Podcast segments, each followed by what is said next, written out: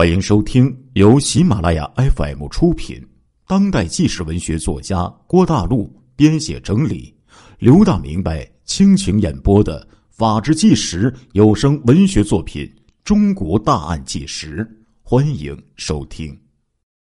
三月的夜晚，春天的气息弥漫着华北平原，带给人们一股清新。喧闹的城市带着疲惫进入了梦乡，唯有各式各样的路灯。抖抖尘埃，还忠于职守的站在道路的两旁，为过往的行人驱走黑暗。在这安闲静谧的黑夜里，天津欢悦大桥上的几位巡警正警觉的注视着来往的车辆。两道强烈的灯光从大桥上射了下来，紧接着，一辆挂着军牌子的二幺二吉普车冲向了桥。站在桥口处的巡警望着超速行驶的汽车，挥动红旗示意停车。一个急刹车，车停在了路边。一位二十多岁的年轻军人从车上下来，非常从容的向巡警递上了驾驶执照、军人证。车上坐的是谁？请拿出证件。巡警扫了一眼车内的人，问道：“我的战友杨林科、王成。”军人的眼中闪过一丝不易察觉的惶恐。坐在车里一直没动的两个身着便装的男青年不情愿的从上衣口袋中拿出了军人证。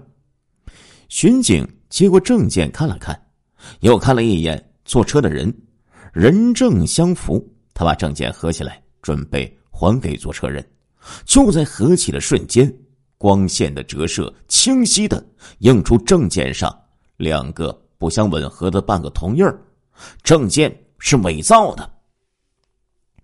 三个人呢被带回了天津市公安局的东丽分局。很快查明，所谓王成真名叫做曹志甫，是哈尔滨市的无业人员；杨林科是陕西省宝鸡市郊区的农民；军人叫做石卜峰，是解放军重庆通信兵学院干休所司机班的战士。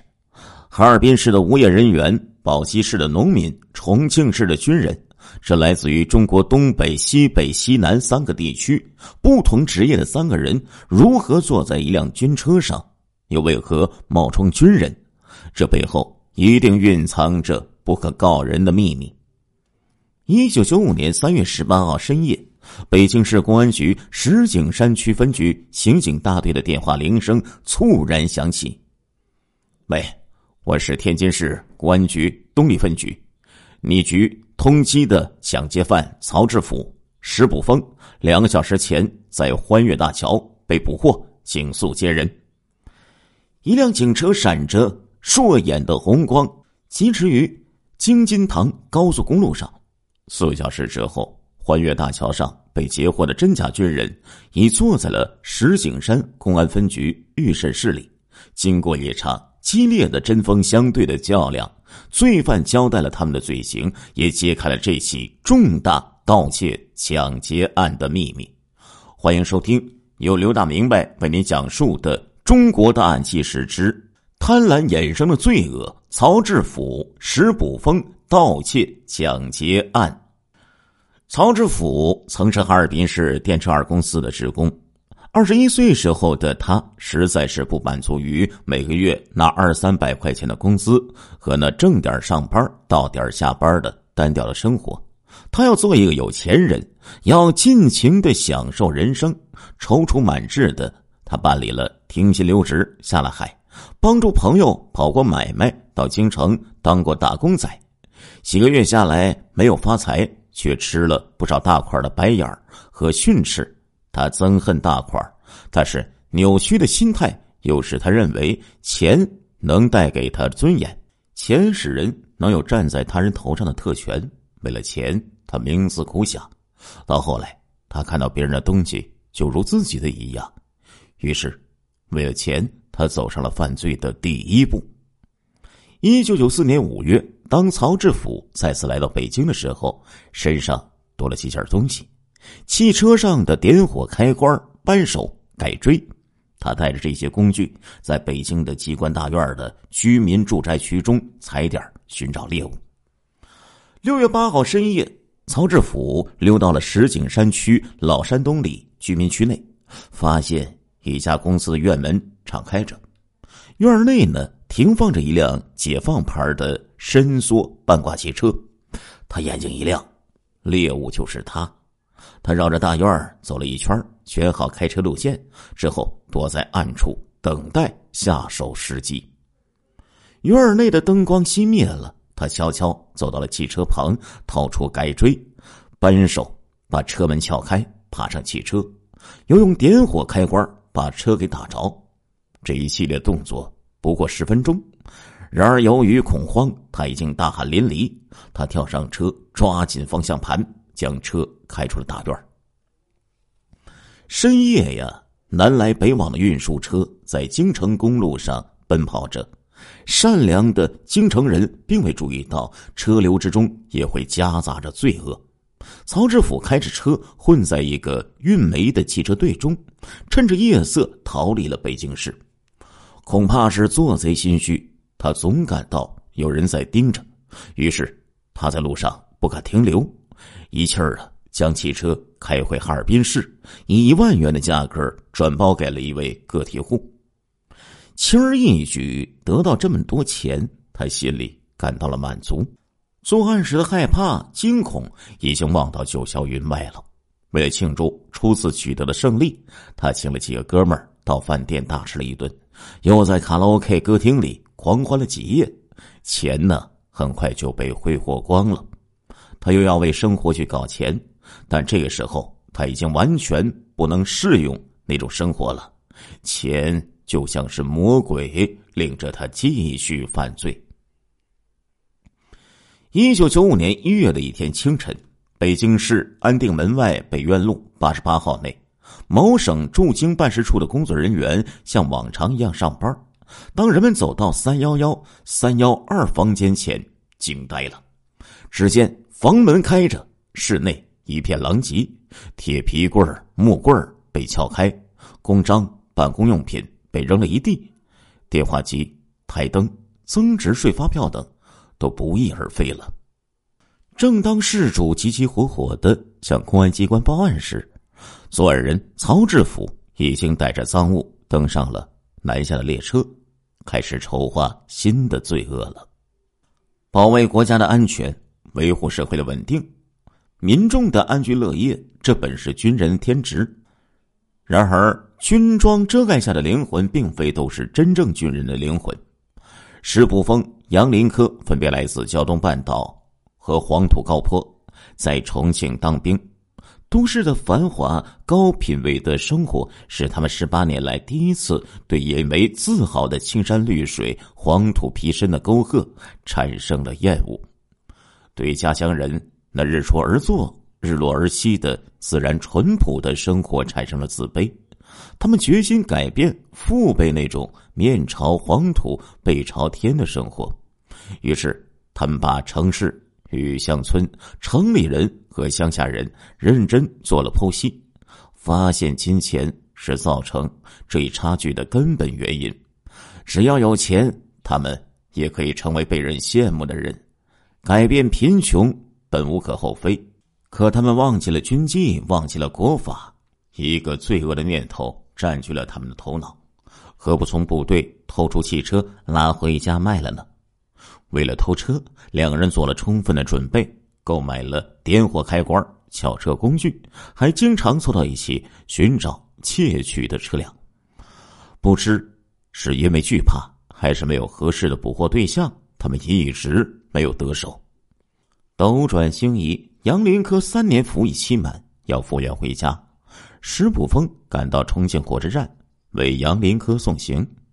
二人为三年的友情马上结束，更为原先商定的计划无法实现而伤心，而抱头痛哭。突然，石普峰对杨林科讲：“林科，别哭，我们的计划一定要实现。你在家等我电报，机会合适，我会叫你的。”杨林科点了点头，抓紧石普峰的手。我等你的电报。他抓着石普峰的手，就如同抓住希望，抓住离他而去的梦。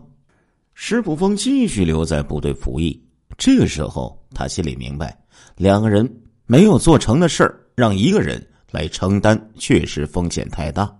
他要再找合作的伙伴。一次偶然的机会，石不峰和曹知府相识了。对金钱的崇拜使他们臭味相投，很快成为了莫逆之交。跟我去北京搞点钱怎么样？曹知府向石普峰发出了邀请。就这样，石普峰这位现役军人迈出了罪恶的第一步。一九九五年一月的一天夜晚，肆虐的寒风像野马一样，在京城的大街小巷里呼呼的狂奔。街道两旁的一些塑料棚子被狂风刮得呼嗒呼嗒的作响。北京某公司的大院内一片漆黑，职工早早的下班了，唯有运输部经理室还亮着灯光。屋内赵经理此时的心情并未被窗外的狂风所影响，望着摆在办公桌上的几份草签的业务合同，踌躇满志的在想。等明天合同正式签订，运输部上半年的任务就有保障了。他把一份份合同仔细的放进公文包，伸伸腰，起身准备走。忽然，房门被撞开，一个人裹着一股寒气走进来。曹志福，你来干什么？赵经理看着曾在自己手下干过活的哈尔滨市的青年，不厌烦的问道：“回家没钱了，想和你借点钱。”我身上只有三百元，明天会计上班再说。赵经理敷衍着，顺手拿起了一件棉大衣披在肩上，走出办公室。曹知府紧跟其后出来，走到僻静处，曹知府突然从兜里掏出匕首，顶住了走在前面赵经理的后腰。赵经理，我早就想揍你了。赵经理被这突如其来的行为搞糟了。他大声喊道：“你要干什么？喊我扎死你！”说着，曹知府把匕首压在赵经理的脖子上，使劲一划，血顺着脖子就流了下来。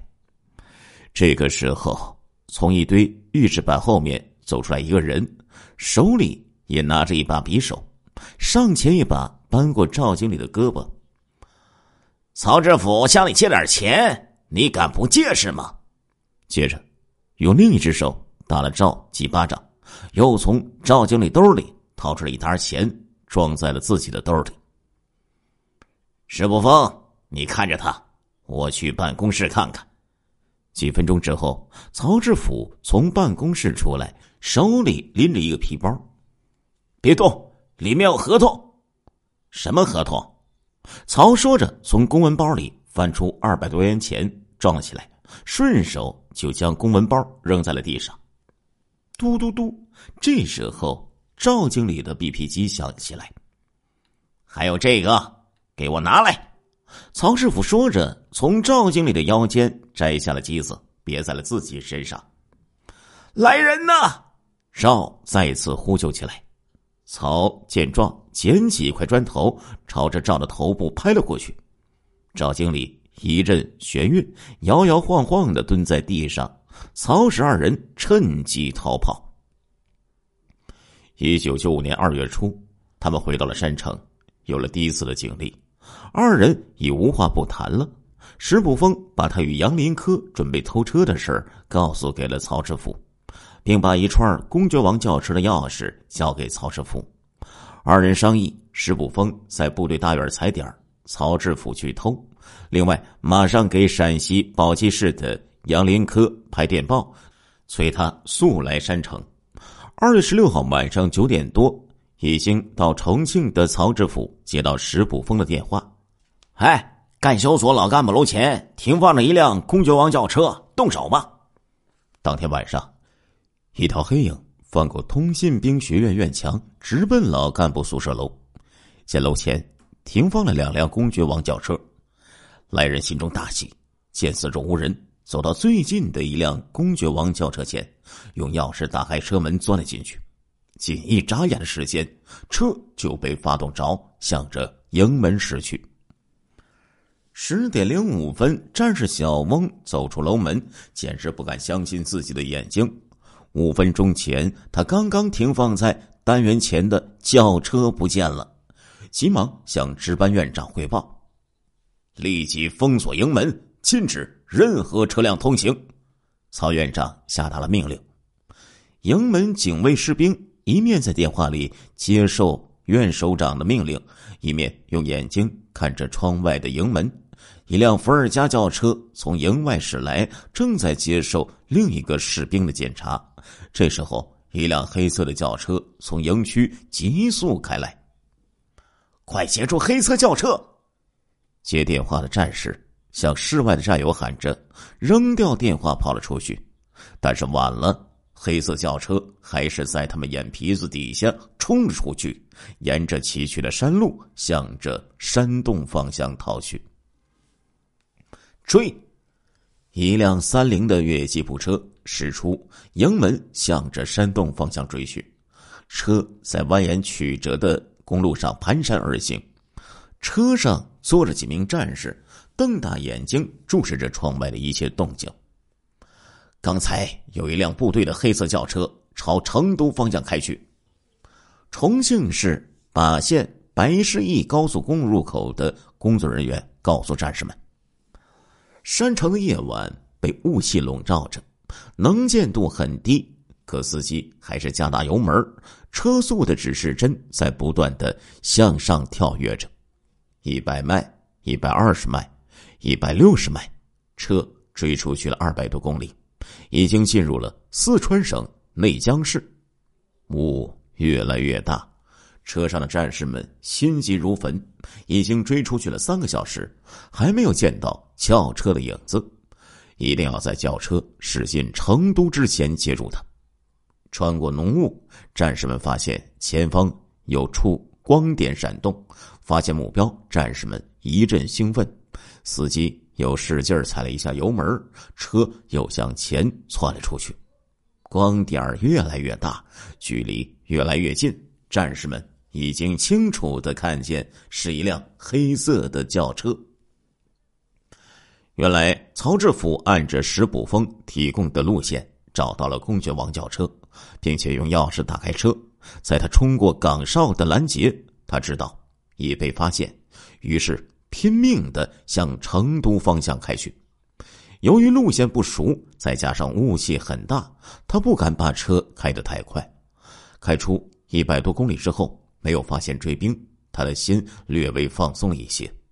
当车驶入内江路段之后，雾更厚了，一团团白色的雾气向车身撞来，又被抛在了后面，能见度太低了。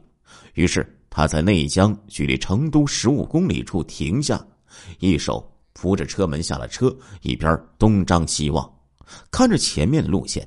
这时候，一辆三菱吉普车从他身边急速的擦过，又来了一个急刹车，停了下来。几个人向他这个方向跑了过来，他一见大事不好，顺手拿起车座上一个皮夹子，丢下汽车，跑进了黑雾之中。两天之后，还在盘算着卖车后如何分钱的石普峰，接到曹志甫从成都打来的电话，车到手后。又让他们追回去了，但车内有两千一百块钱，我拿走了。再说，在城市里当了三年兵的杨林科又回到了被黄土梁子围起来的家。城市的繁华被那沟壑纵横的黄土梁子阻隔在天际的那头，望着依旧破烂不堪的旧屋，望着过早苍老的父母，望着。已过而立之年的兄长还在独身一人的时候，杨林科对曾经带给他快乐、带给他梦想的家乡产生了极大的厌恶。他暗自发誓，一定要离开这里，到外面的世界闯天下，要去挣大钱，好让辛苦一辈子的父母享一点福。回家两个月来，他度日如年，在等待机会。终于，他接到了石捕风。让他速来山城的电报，他心中一阵兴奋，机会终于来了。把家中的事料理了一下，二月十九号赶到了重庆，见到杨林科、石普峰，曹知府忘记了车得而复失的不快，将偷车的事儿告诉给了杨，并商议三个人如何盗窃汽车。当天晚上九点多的时候，三个人带着匕首、点火器、开关等作案工具，先到重庆市三二四医院转了一圈，没有合适的车辆，他们又溜到了人民解放军第三军医大学家属院外。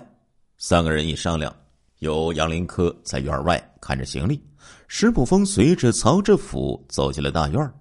他们走过一排楼又一排楼。挑选着楼前停放的各种车辆，寻找他们需要的车。当他们来到十二号楼前时，发现了一辆二幺二吉普车。石普峰对曹志甫说：“我们就要他，可以。”说着，曹上前敲门，没有弄开。史走过来，非常熟练的把车门打开，又用老方法把车发动着。石不峰开着汽车往外走，在院内碰到了前来接应他们的杨林科。一个军人很容易混过岗哨的检查。他们把车开出沙坪坝之后，换上偷来的车牌，又在路边找了一家昼夜的洗车店，将车冲洗了一遍，连夜的将车开出山城。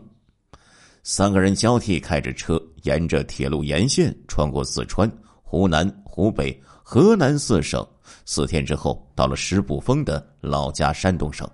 他们在这里找买主，但不知是因为这里的人不喜欢这种车，还是人怕上当，几次都未出手。曹知府想起自己第一次偷车，很快在哈尔滨就卖掉了。最后，他提议将车开到哈尔滨去卖。石阳心中想，只好再冒更大的风险。继续北上，到哈尔滨去实现有钱梦了。为了安全，石步峰拿出了一张伪造好的军人证，填上王成，贴上曹志甫的照片，交给曹志甫，让他伪装成军人，冒名叫王成。杨林科也把本应交回的军人证从包裹里拿出来，这样三名真假军人开着盗窃的汽车上路了。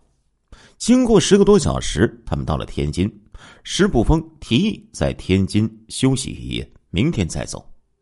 曹说：“不行，最好连夜赶路，以免住宿中被查出破绽。”当他们行至天津欢悦大桥的时候，发生了一开始我所讲过的那一幕。贪婪呢，就像是一头恶魔，疯狂的吞噬着人们心灵中的真善美。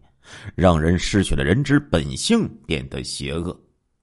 当石景山区检察院的检察官们在询问曹阳二人犯的犯罪原因时，二人的回答竟然是那样的相似：“如果不贪财，我不会犯罪。”然而，他们醒悟的太晚了。曹知府将在高墙内度过他的一生，杨林科不仅没有尽了孝道，反而要在。高墙铁网内改造数年，让本已两鬓斑白的父母再添白发。石步峰一个玷污军人称号的军人败类，将站在军事法庭接受最后的惩罚。亲爱的听众朋友们，这一集的《中国大案纪实》播送完了，感谢您的收听，我们下一集再见。